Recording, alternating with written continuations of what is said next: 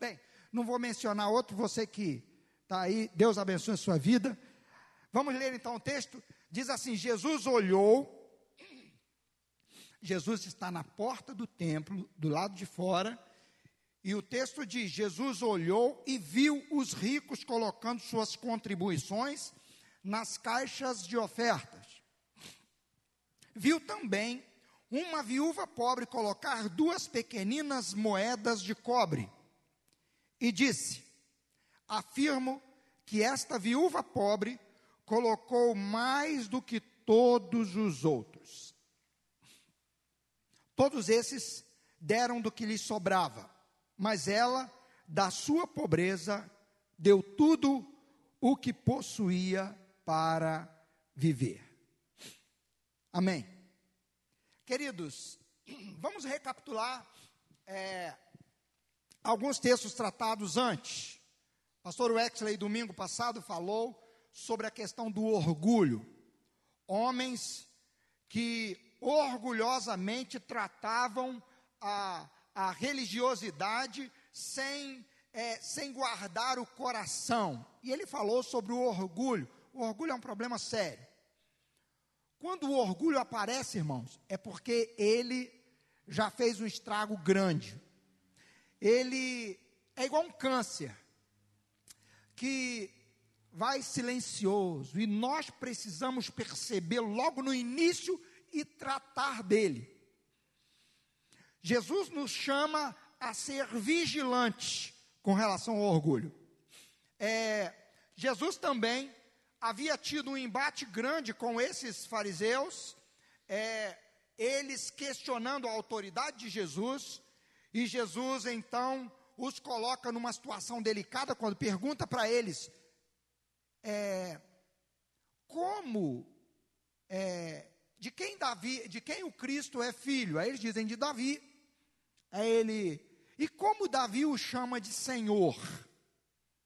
Era um contrassenso um filho, um, um pai chamar o filho de Senhor. Naquela época, então, uma loucura. O, o filho, o pai, o filho era que tinha que é, é, o filho era menor do que o pai, então tinha que ser a, a, um admirador do pai. Jesus então questiona esses homens. Hoje nós estamos aqui vendo Jesus é, numa outra posição. Qual a posição? Agora ele está olhando para o templo que ele havia entrado, que ele havia chicoteado, ele havia derrubado as mesas dos cambistas, ele havia é, é, falado da, do trato com os recursos, é, que esse trato precisava agradar a Deus e não transformar a casa de Deus num balcão de negócios. Que Deus tenha misericórdia de nós. Que o nosso trato com os recursos agrade a Deus. Só que o que acontece é que o, a, a correção de Jesus não mudou muita coisa. Não produziu mudança na vida daqueles homens, pelo contrário, eles endureceram mais ainda o coração e começaram a se opor a Jesus abertamente. Até então eles vinham procurando um jeito secreto, mas agora não. Agora eles decidiram e abertamente começaram a atacar Jesus. Jesus então agora está do lado de fora do templo e ele fica observando as ofertas. Deixa eu dar uma explicação para você. Lá no Velho Testamento, um, um sumo sacerdote teve uma ideia uma vez de colocar uma caixa que eles chamavam de gasofilácio, um, um lugar para receber os donativos que o povo trazia. E então ele colocou na porta de entrada do templo, nas portas de entrada, ele colocou uma caixa e o pessoal ia colocando conforme é, a caixa ia tendo um determinado volume, eles retiravam, eles substituíam e colocavam outra vazia, e assim acontecia. Nesse dia, Jesus está observando e ele vê as pessoas ofertando. E os discípulos também estavam ali perto. Tanto que você vai ver que no verso 5, os discípulos começam logo a fazer perguntas a Jesus. Mas eu, Ângelo, aqui imagino que Jesus vendo os discípulos e talvez a admiração deles, eu estou dizendo que eu imagino porque o texto não diz isso, mas Jesus faz questão de dizer que ele, observando, viu o que nós não vimos normalmente, o que nós não enxergamos. O que nos chama a atenção? Eu queria te fazer essa pergunta. O que que chama a sua atenção? Eu lembro que eu era garoto e um dia teve uma campanha na igreja, eu frequentava a igreja presbiteriana, eu era criança ainda, eu nasci, é, a minha mãe era crente, a minha mãe era presbiteriana, e o meu pai não era crente. Meu pai se converteu pouco antes de eu fazer dois anos de idade. E quando eu completei dois anos, foi batizado, que a igreja presbiteriana batiza criança, então foram batizados no mesmo dia. Meu pai, eu e meu irmão, que tinha é, um ano de vida. E no mesmo dia aconteceu o batismo. Eu cresci na igreja presbiteriana até os 12 anos de idade. Um dia eu tinha mais ou menos 10 anos de idade, me lembro bem. Teve uma campanha na igreja e as pessoas se comprometeram a levar uma oferta na noite de ano para uma determinada obra que seria feita na igreja. E chegaram, chegou no dia, então as pessoas que tinham dado o nome, lá foi feito assim, então tinha o um nome, aí a, eles, nessa reunião, que era os membros da igreja que estavam presentes, ia citando os nomes e cada um trazia a sua oferta e entregava ali na frente. E um irmão quando ele foi chamado, ele puxou, enfiou a mão no bolso, um passoco de dinheiro assim, ele tirou a maior nota que tinha aí. Deu. Aí eu fiquei assim, aquilo me admirou, fiquei admirado, né? E chegando em casa, conversando, eu falei assim: Poxa vida, o irmão Fulano fez isso. Meu pai falou assim: Pois é. Aí meu pai citou esse texto. Ele falou assim: Não se impressione com isso. Porque Deus não despreza a oferta, a quantidade. Jesus não desprezou as ofertas dos que deram muito, mas a que ele realçou, a que ele é, elogiou, a que produziu prazer no coração de Deus, foi aquela viúva que o texto diz que colocou duas pequenas moedas. Bem, queridos, primeira coisa que eu quero chamar a sua atenção é que é, esse texto nos ensina pelo menos três lições.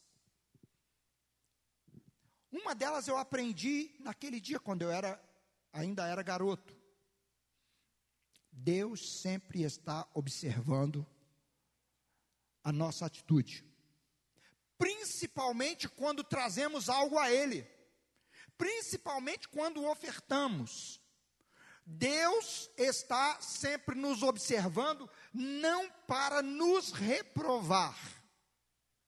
E eu queria deixar isso claro para você. Você já viu quando é, é, uma criança está numa competição e ele está é, ali fazendo, imaginemos uma competição é, de solo, só a pessoa sozinha ali, quer seja na ginástica de solo, quer seja na ginástica rítmica, quer seja nadando, quer seja fazendo, desde a pessoa sozinha. O que, que você, qual é a posição da torcida fora? Eu imagino que a, o povo fica olhando, querendo que a pessoa acerte. É ou não é? Não é assim? Principalmente aqueles que amam aquela criança. É, apesar de ter alguns com o coração muito ruim, que ficam torcendo para o outro errar, mas a maioria das pessoas, de um modo geral, quer ver a pessoa acertar. É claro, quando chega a vez da pessoa que eles amam mais, ele não quer que ele só acerte, ele quer que ele supere todo mundo. É ou não é? Irmãos, Deus, e a Bíblia diz que os anjos nos observam. A, a Bíblia diz que os anjos queriam pregar o Evangelho. Então, quando surge a oportunidade para você, tem uma plateia assistindo. Mas a plateia mais importante é Deus. Deus está olhando para você e dizendo: meu filho, se você não consegue, é só pedir ajuda que eu quero te ajudar. Até no nosso ofertar, apresentar a nossa oferta. Deus está sempre nos observando. E preste atenção: se o seu pai, se a sua mãe que te ama, quer que você acerte, imagine Deus. Você crê que Deus te ama? Irmãos, às vezes o nosso amor e a nossa compreensão do amor, às vezes é muito limitada. E quando nós não somos satisfeitos, quando não acontece do jeito que a gente queria, nós fazemos bico, igual criança. Choramos, batemos pé. Por quê? Porque a gente não entende o amor. A gente não entende que Deus às vezes não consegue, não concede aquilo que a gente está querendo naquele momento, porque ele sabe por quê. Nós não podemos explicar o porquê de todas as coisas, mas nós precisamos não deixar que os sentimentos sufoquem a nossa fé. Fé em quê? Fé no amor de Deus pleno. Deus está te observando, mas Ele te observa com um amor intenso. Ele te ama tanto que Ele enviou seu filho para morrer no seu lugar. Então, Deus não está olhando para suas ofertas querendo reprovar você. Deus não está olhando para aquilo que você faz só esperando que você fale um pouquinho, saia um pouquinho da linha para poder te pegar. Não, irmão. Deus não nos trata politicamente. E a, o tratamento político é sempre de perseguição ou de defesa, uma das duas.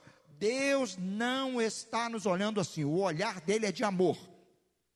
Jesus, quando entra, e nós pregamos aqui, na entrada de Jesus em Jerusalém, Jesus está sendo aclamado.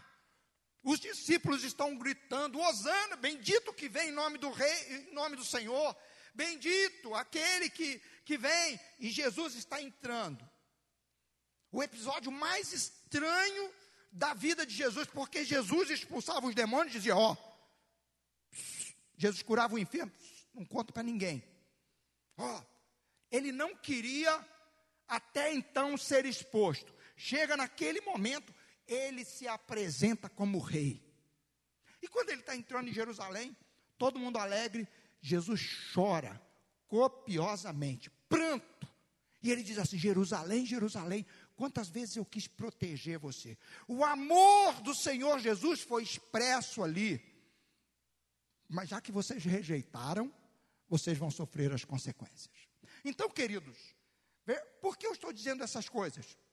A primeira coisa que esse texto nos ensina é que Deus sempre está nos observando. E Ele está nos observando querendo nos aprovar. Querendo dizer, sua oferta é agradável. Irmãos, se Deus fez isso com Caim, e eu já disse isso aqui várias vezes, Caim é, Deus não aceitou a oferta de Caim porque ele fez tudo errado, fez do jeito errado, o coração de Caim estava do ruim.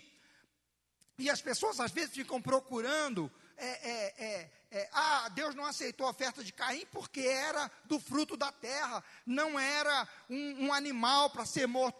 Não é isso. Não é isso. Deus deixa claro, diz assim: se você proceder bem, você também vai ser aceito.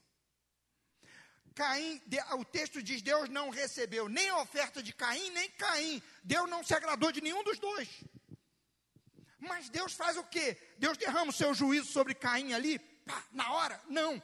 Deus dá oportunidade a Caim e adverte ele: Caim, você precisa proceder bem. O pecado está aí, ó, à porta. O desejo do pecado será contra você, mas a você cumpre dominá-lo. Então, queridos, o amor de Deus é expresso desde o início. O amor do Senhor Jesus pelo seu povo também foi expresso. E a primeira coisa que nós precisamos aprender é que, sabendo que Jesus nos observa, nós precisamos crer que Ele nos observa. Ele observa as nossas ações e reações. Ele observa a nossa oferta a Ele para nos aprovar. E Ele quer nos aprovar. Só que o Senhor estabelece condições, e esse mesmo texto nos ensina a segunda lição, que é a condição para que a oferta seja agradável a Deus. E, gente, eu não estou falando só de dinheiro. O texto aqui é sobre dinheiro. Por quê? Porque Jesus está observando o povo trazer o dinheiro. Grandes quantias eram trazidas ali. E Jesus estava olhando. Trata disso, sim, trata disso. Porém, tudo o que fazemos deve ser considerado uma oferta a Deus. O apóstolo Paulo, escrevendo na sua carta, diz: Tudo quanto fizerdes, fazei como para o Senhor. Deus está nos observando, observando com amor. Agora, a segunda lição que tem aqui é que ele estabelece como essa oferta é agradável a Deus. Como essa oferta é agradável a Deus? Jesus deixa claro. A viúva deu duas pequenas moedas. Então eu queria é, é, desmistificar uma, é, uma ideia que até eu tinha até um certo tempo atrás.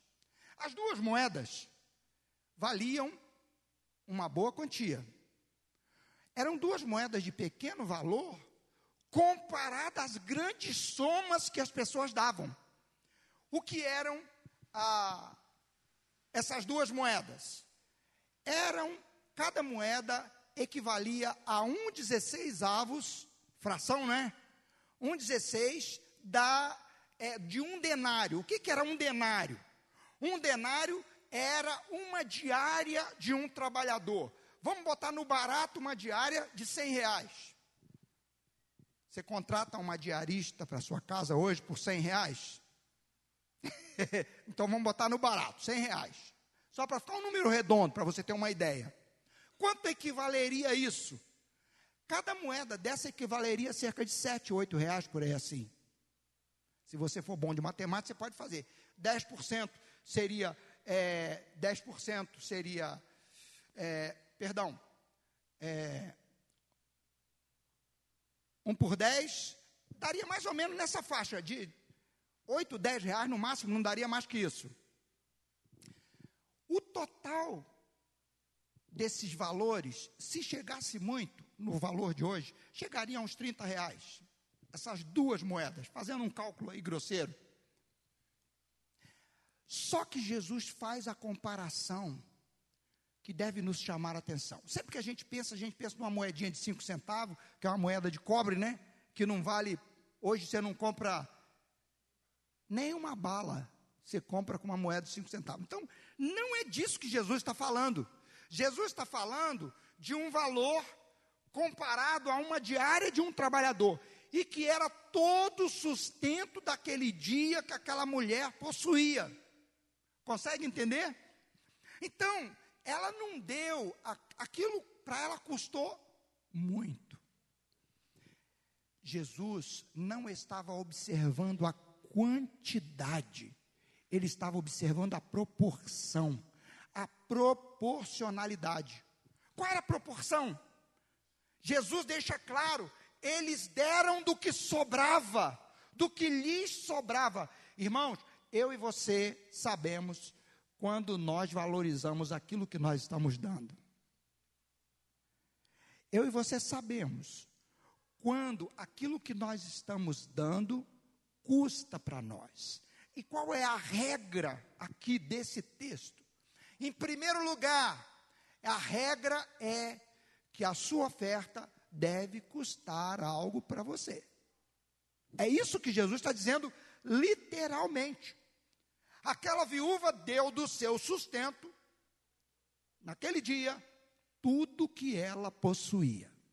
Irmãos, as viúvas eram as mulheres, eram as pessoas mais desamparadas que tinha na época. principalmente se ela não tivesse filho. E Jesus ressuscita filho da viúva.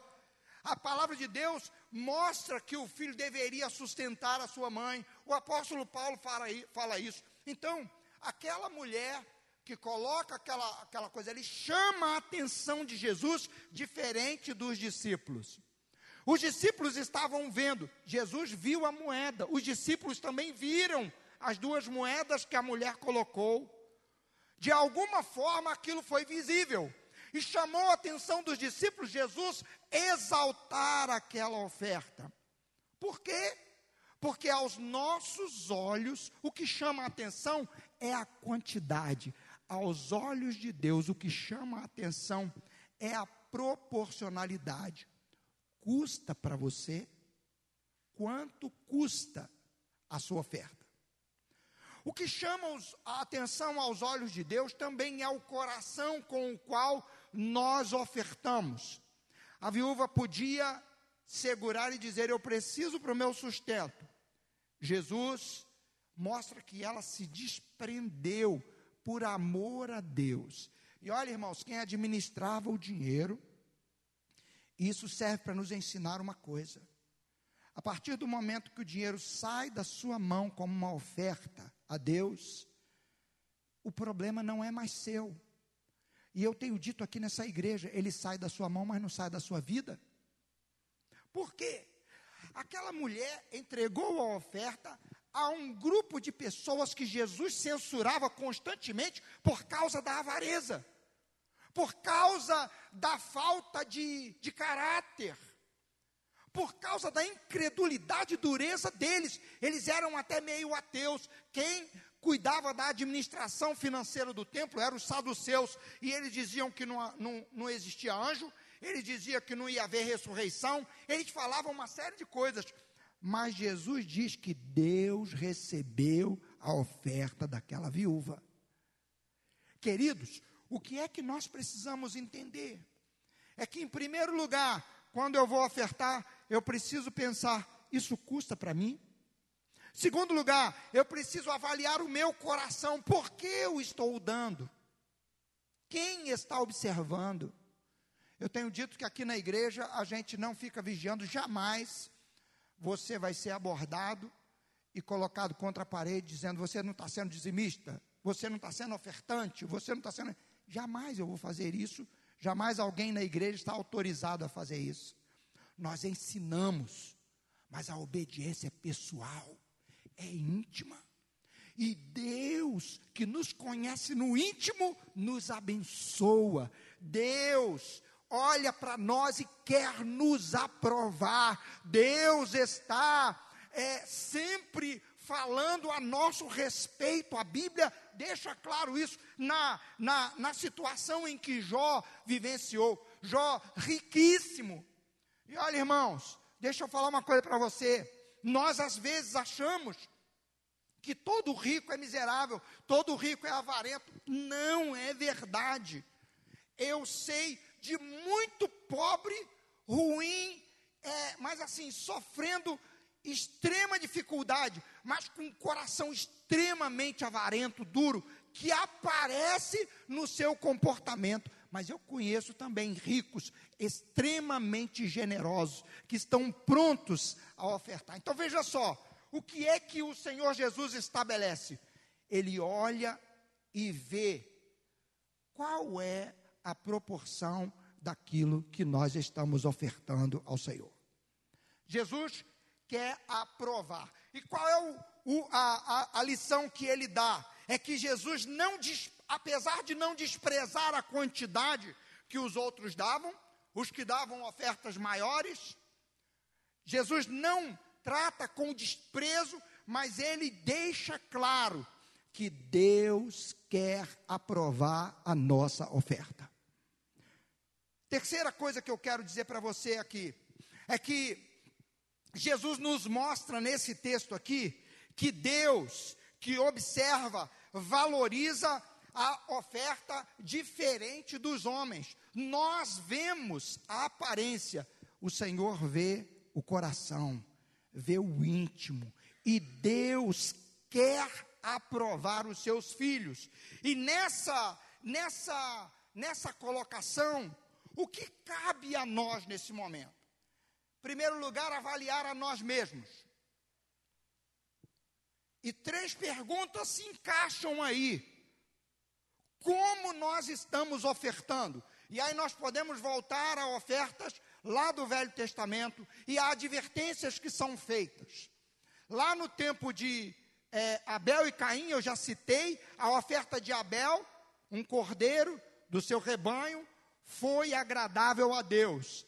A oferta de Caim foi rejeitada por Deus. E a palavra de Deus continua todo o Velho Testamento. Chega no, no livro de Malaquias, Deus diz assim: com tais ofertas nas vossas mãos aceitará Ele a vossa pessoa? Irmãos, por que ofertamos a Deus e como nós ofertamos?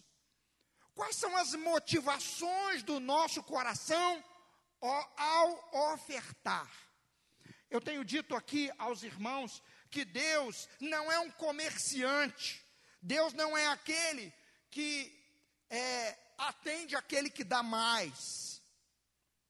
Jesus mede as ofertas ali que estavam sendo depositadas, como eu disse, não pelo volume das ofertas, mas pela proporção na vida de cada um.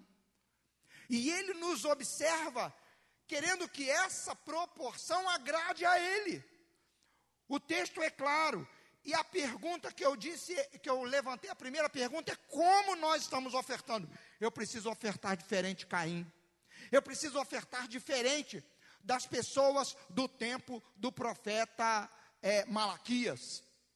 E se você for no livro de Malaquias, ler lá, o livro de Malaquias são poucos versículos, poucos capítulos, quatro capítulos apenas, você vai ver que aquele povo ofertava é diferente do que Deus havia ordenado. Ah, o texto diz que eles deveriam trazer uma oferta especial. O cordeiro devia ser assim, devia ser sem mancha, devia ser sem defeito, ele tinha que ser algo que é, é, fosse o mais perfeito possível. E o que, que o pessoal trazia? Trazia animal cego, trazia animal aleijado, e o profeta então repreende. E repreendendo o profeta Malaquias disse assim: Dá isso de presente para o teu governador e vê se ele se agrada de você. Você vai dar isso para Deus? Então, queridos, o que é que é como nós estamos ofertando? Nós precisamos olhar para o, as ofertas que tem na Bíblia. No livro de Atos dos Apóstolos tem uma oferta que em vez de trazer bênção traz juízo. Porque é a oferta do engano. Você quer enganar quem? Pedro pergunta: a quem você, para quem você pensa que você está mentindo? Você está mentindo para Deus. Então, queridos, eu estou colocando isso diante de você. A primeira coisa que nós precisamos é avaliar o nosso coração. Como nós estamos em, em, ofertando? A segunda pergunta é: qual tem sido o custo das, da nossa oferta? Ali, Jesus já havia brigado com os fariseus, já havia derrubado as mesas é, que, dos que vendiam, e era, e isso era uma coisa legal. É, dentro do espaço sagrado do templo, não era correto vender, mas nas proximidades precisava ter ali é, animais para o sacrifício. Precisava ter como trocar o dinheiro, porque o dinheiro romano, o dinheiro lá da, do, dos gregos, aquelas moedas não eram aceitas no templo, então era legal trocar. Agora, como eles estavam fazendo isso, é que trouxe indignação ao Senhor Jesus. E Jesus então chama atenção duramente. Jesus repreende-os duramente ali. Por quê? Porque o, o motivo, a, a forma como eles estavam fazendo era abominável a Deus. Exploravam os, os viajantes, exploravam aqueles que iam ali ofertar, iam trocar as moedas, trocavam por um valor muito menor do que o, o legal. A, o animal, às vezes a pessoa trazia um animal para ser sacrificado, aquele animal era reprovado só porque não foi comprado ali. O animal estava perfeito, mas era reprovado. Por quê? Porque eles tinham que lucrar em cima daquilo que era vendido. E o Senhor Jesus então repreendeu severamente. A pergunta é: qual o custo? Para eles, eles não se importavam com o sacrifício. E quando a gente pergunta qual o custo, é, mostra o quanto nós estamos valorizando aquilo. Irmãos, preste atenção numa coisa. Se você contrata alguém para fazer um, uma pintura de um retrato seu, você pega um retrato seu e diz assim: ah, eu quero uma pintura desse retrato. O que, que você espera? Que aquela pessoa receba um valor que equivale ao trabalho dela. Mas o trabalho dela tem que trazer certa satisfação a você. Tem que é, é, ser um negócio profissional, um negócio bem feito. Mas, meu irmão, o seu filho, pequenininho assim, pega um retrato, bota do lado e faz um monte de rabisco numa folha. E diz assim: aqui, papai, eu desenhei você. Qual o valor que tem? Qual o valor que você daria a essa folha? Você sabe que é um monte de rabiscos ali que nem dá para identificar direito o que, que é, mas o custo para o meu filho fazer aquilo ali e o, o coração com o qual ele fez amplifica o valor daquilo. Meu irmão, eu e você somos como essa criança que trazemos uma oferta ao Pai. E o Pai quer ver o nosso coração, o quanto nós valorizamos. Em cima de tudo que nós temos, nós precisamos avaliar se o que nós estamos ofertando expressa o nosso coração ou expressa um ritual frio. Jamais deixe que o momento de você ofertar ao Senhor, o momento de você entregar o seu dízimo, produza em você um coração com menos do que algo que lhe custe e que seja feito com alegria. O apóstolo Paulo diz na sua carta: Deus ama a quem dá com alegria. O que é que Deus está, o que é que Jesus está ensinando? Ele está ensinando que Deus nos observa. Ele está ensinando que Deus quer nos abençoar. Ele está ensinando que o que fazemos precisa ter ser valorizado por nós. Quanto custa? Não é nem o volume, não é nem que eu tenho que dar tudo que eu tenho. Eu preciso ter uma consciência que tudo que eu tenho já pertence a Deus. E o que eu faço com o que eu tenho precisa agradar a Deus, precisa ser resultado de um coração desprendido, de um coração que ama e que corresponde ao amor de Deus. A pergunta que fica, querido, a outra pergunta que eu quero levantar para você é o que nós esperamos com o que ofertamos ao Senhor. Queridos, Deus não é um comerciante. Deus não nos chama a dar 10 que Ele nos dá 100. Deus não nos chama a vir fazer algo na obra de Deus para que nós possamos merecer algo dele.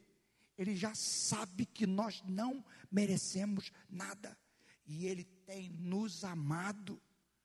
O que nós esperamos? Uma criança, quando faz aquele monte de rabiscos ali, por mais esforço que ele faça para fazer algo, ele quer agradar ao Pai. E Jesus nos dá a receita. Jesus disse assim: Meu Pai sempre me ouve, porque eu faço sempre o que lhe agrada. Irmãos, quer seja com o dízimo, quer seja com oferta, quer seja por uma limpeza que a gente faça, quer seja por um socorro que a gente presta a alguém, a palavra de Deus nos chama a ser alguém que faz para agradar o Pai. E o Pai não tem obrigação nenhuma, irmãos, de nos dar. Ele não tem obrigação nenhuma de nos retribuir, porque tudo é dele. E ele, mesmo não tendo obrigação nenhuma, ele diz assim: Voltem-se para mim e eu voltarei para vocês. Eu abrirei as janelas e derramarei bênçãos sem medida. Irmãos, ninguém que oferta com um coração, ninguém que entrega algo a Deus com um coração voltado para agradar a Deus, deixa de experimentar a bênção de Deus. Que bênção você precisa? Em determinado em determinados momentos, você precisa de bênção material. Em determinados momentos da sua vida, você precisa de, de alguma ação de Deus de forma material para você poder é, é, fazer algo, para você poder é, agradecê-lo por algo. Alguns outros momentos na sua vida, você precisa de uma bênção emocional que Deus toque em você, que Deus trate da sua emoção, que Deus trate do seu coração. Em alguns outros momentos você precisa de uma bênção intelectual. Quando você está ali se debruçando, estudando e vai fazer uma prova, você ora a Deus e pede: Senhor, abre a minha mente para que eu possa perceber. E muitas vezes, eu conheço a história de um irmão que, criado no interior, na roça, lutou, lutou, lutou, não conseguiu estudar, tirou pouca, é, teve pouca escolaridade, e um dia surgiu um concurso, e alguém disse para ele fazer a inscrição, ele fez a inscrição para o concurso, ele chegou lá na hora da prova. o que, que eu vou fazer aqui? Eu não estudei, eu não tenho nível. Ele falou, meu Deus, eu não sei nem por que eu estou aqui. Eu preciso desse emprego. Mas só sabe que eu não estudei, que não foi porque eu fui preguiçoso, não foi porque as oportunidades surgiram e eu joguei fora, mas eu estou aqui. E ele olhou para as questões lá, umas ele sabia, outras não, mas na maioria ele voava. E ele foi marcando as questões. E todo mundo zombava dele, dizia: Você não vai, para que, que você vai lá, rapaz? Um camarada bronco igual você. Ele disse que ele passou e muito bem colocado. Hoje, esse irmão já está até aposentado. Mas enquanto ele ia fazendo a prova ali, ele ia orando e falando com Deus: Deus, eu só quero te agradar. Seja eu aprovado ou não, eu quero te agradar. Eu quero te servir com tudo que o Senhor me der. Irmãos, Deus está pronto a nos ajudar a agradar a Ele. Ele quer que nós coloquemos o nosso máximo ele quer que nós coloquemos aquilo que nos custa diante dele.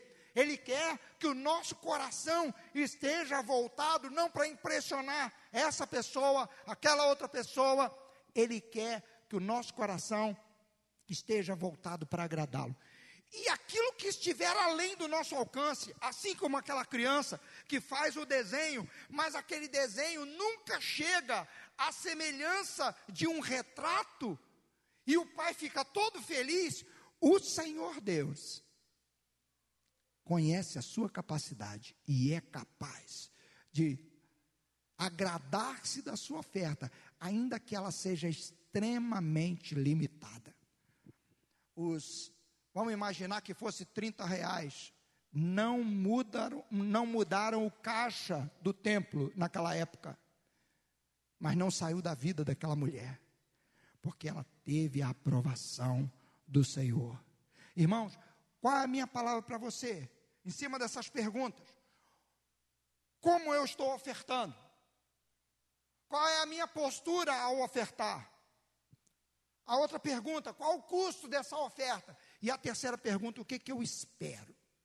Eu queria desafiar você, a toda vez que você for apresentar uma oferta a Deus, você colocar diante de Deus o seu coração e a sua vida. Se você, eu, você jamais vai me ouvir dizendo assim, ó, não vem com dois reais para cá, não, que eu já vi gente falar assim, né? Que dois reais não resolve nada.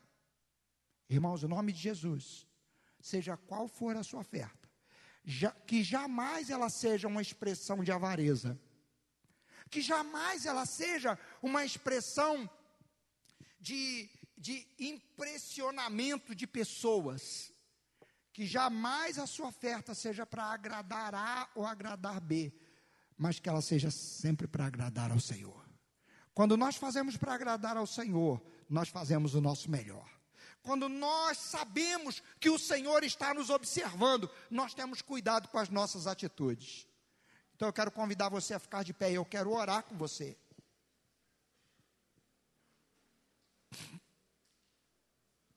Como tem sido o seu coração ao ofertar ao Senhor?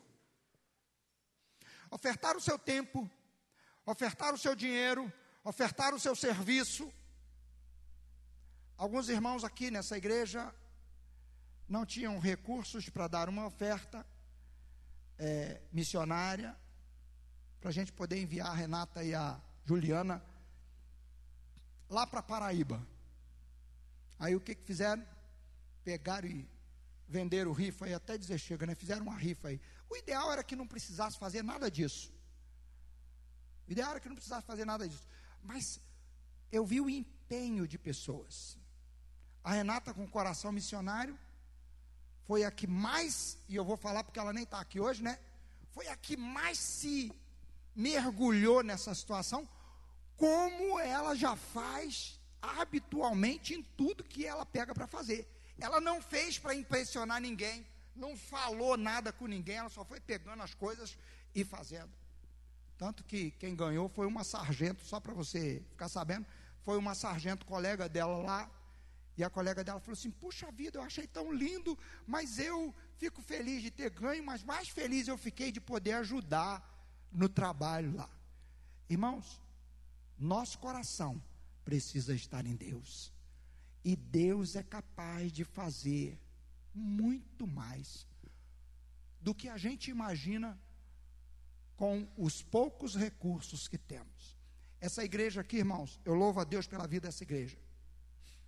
É, nós é, temos a igreja lá em Santa Luzia, que é filha daqui, a igreja de Terras Altas, a igreja lá de cima do São Pedro, e a nossa igreja ainda tem sido generosa e abençoado a vida de outras pessoas, outras igrejas. E agora vai lá para Paraíba, além de ir, ainda eu falei com você que a gente queria mandar uma oferta, ainda vai uma oferta para lá para abençoar, para abençoar lá a, o trabalho lá naquele local. Porque fazemos, fazemos para agradar o Senhor. Porque você faz. Põe seu coração, eu quero agradar a Deus. Se você tem uma coisa que você deve sair daqui hoje, no seu coração, irmãos, às vezes a bênção que você precisa é material. Às vezes, a bênção que você precisa, ela é física. Mas às vezes você precisa de uma bênção que ninguém quer. A bênção do consolo. A bênção do consolo é para quem está triste, para quem está quebrado. O que você espera de Deus? A Bíblia diz que na sua angústia eu estarei com ele, glorificarei, eu vou saciá-lo, eu vou glorificá-lo. Irmãos, nós vamos passar por angústias, nós vamos passar por tristeza, e nós precisamos esperar de Deus o consolo. A oferta sempre traz resultados para a nossa vida. Então feche os seus olhos agora, eu quero orar com você. Qual a primeira oferta que Deus espera de você? A sua vida. A Bíblia diz que Deus não se agradou de Caim e da sua oferta. A primeira oferta precisa ser a sua vida. Se a sua vida não está agradando a Deus, peça ao Senhor perdão agora e diga: Senhor, eu quero que a minha vida agrade a Ti. A segunda oferta, irmãos, que Deus espera de você é obediência à sua palavra, que diz: tragam a casa do tesouro os dízimos e as ofertas. Deus espera que no trato com os bens que Ele te deu, você seja alguém que oferece a Ele parte daquilo que Ele tem te dado. É Ele quem te dá saúde, é Ele quem te dá inteligência, é Ele quem te dá capacidade de ganhar, é Ele quem abre as portas para você. As pessoas, é, às vezes, nas maiores crises, Deus abençoa o seu povo. Pai, eu oro agora junto com esse meu irmão e com essa minha irmã. Tem misericórdia da nossa vida. Tem misericórdia da vida dessa minha irmã, desse meu irmão. Que, ó Deus, talvez na ideia de possuir, possuir alguém, possuir algumas coisas, ó Deus, tenha sido levado pela, pelo coração pervertido da natureza humana, pelos sentimentos pervertidos. E às vezes acha que tu tinhas obrigação de dar aquilo que esse teu filho pedia. E então amarga o coração porque não veio do jeito que queria. Tenha misericórdia de nós. Livra-nos da síndrome de Caim, ó Deus, que deixou a amargura entrar no seu coração e tomou o caminho pior do que estava antes. Tomou a decisão de matar o seu irmão. Senhor, tenha misericórdia de nós e livra-nos de pecados maiores. Senhor, ajuda esse meu irmão, essa minha irmã, que talvez pela amargura do coração já tenha aberto a boca para falar contra ti. Em vez de oferecer louvor, mesmo quando não compreende, oferece palavras de ingratidão. Perdoa-nos, ó Deus. Perdoa-nos por algumas palavras que tenhamos falado que tem te desagradado. Apesar do Senhor ter sido generoso conosco e nos dado muito mais do que até outras pessoas. Ah, Pai, quantos queriam estar na posição que essa tua filha está, que esse teu filho está? Senhor, ensina-nos a ser gratos a Ti. Ensina-nos, ó Deus, a olhar para a nossa vida e saber que o Senhor está nos observando, mas o Senhor nos observa com um amor intenso por nós. O Senhor quer que a nossa oferta seja agradável a Ti. Ajuda-nos a crer que o Senhor está nos ajudando nessa caminhada. Ajuda esse teu filho e essa tua filha a tomar a decisão de oferecer a ti algo que lhe custa, de dar a ti algo que custa que ao medir a oferta, Senhor, a, a sua medida seja quanto isso me custa. Ah, Senhor, ajuda-nos a ser gente que está desprendido, tão desprendido, ó Deus e Pai, que não trata mal as bênçãos, mas também não é dirigido, não é tão apegado às coisas que não possa adorar a Ti com elas.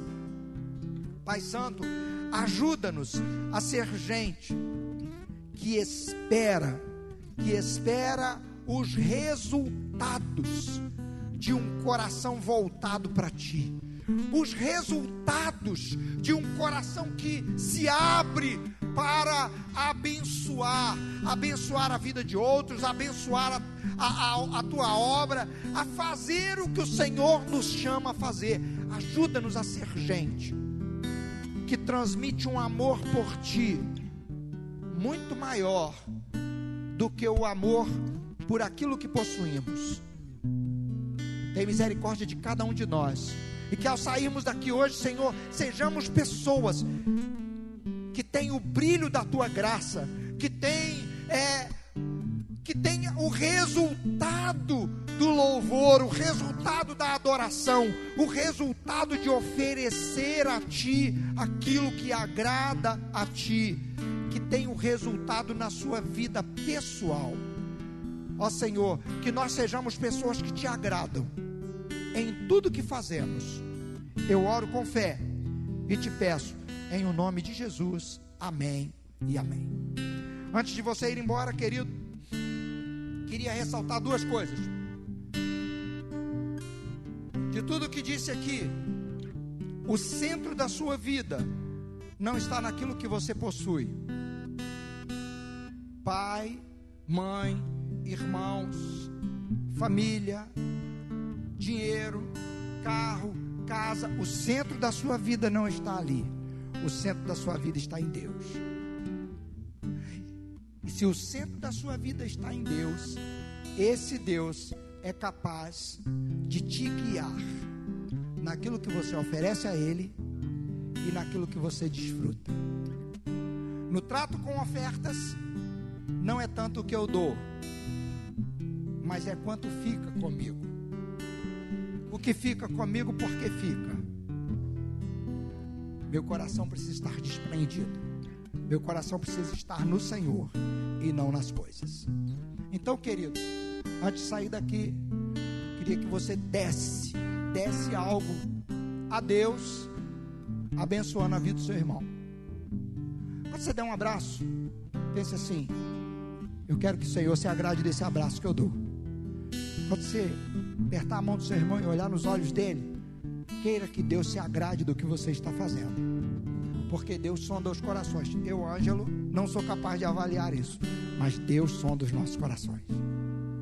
Amém? Que a graça de Deus esteja sobre a sua vida. O Senhor te usa essa semana. Tudo que você for fazer, faça com o coração dizendo: Eu quero agradar o meu Deus. Eu quero fazer o que me custa para agradar o meu Deus. Amém? Vai na graça e na paz do Senhor. Que Deus te abençoe rica e abundantemente. Que a graça dele transborde sobre a sua vida. Amém.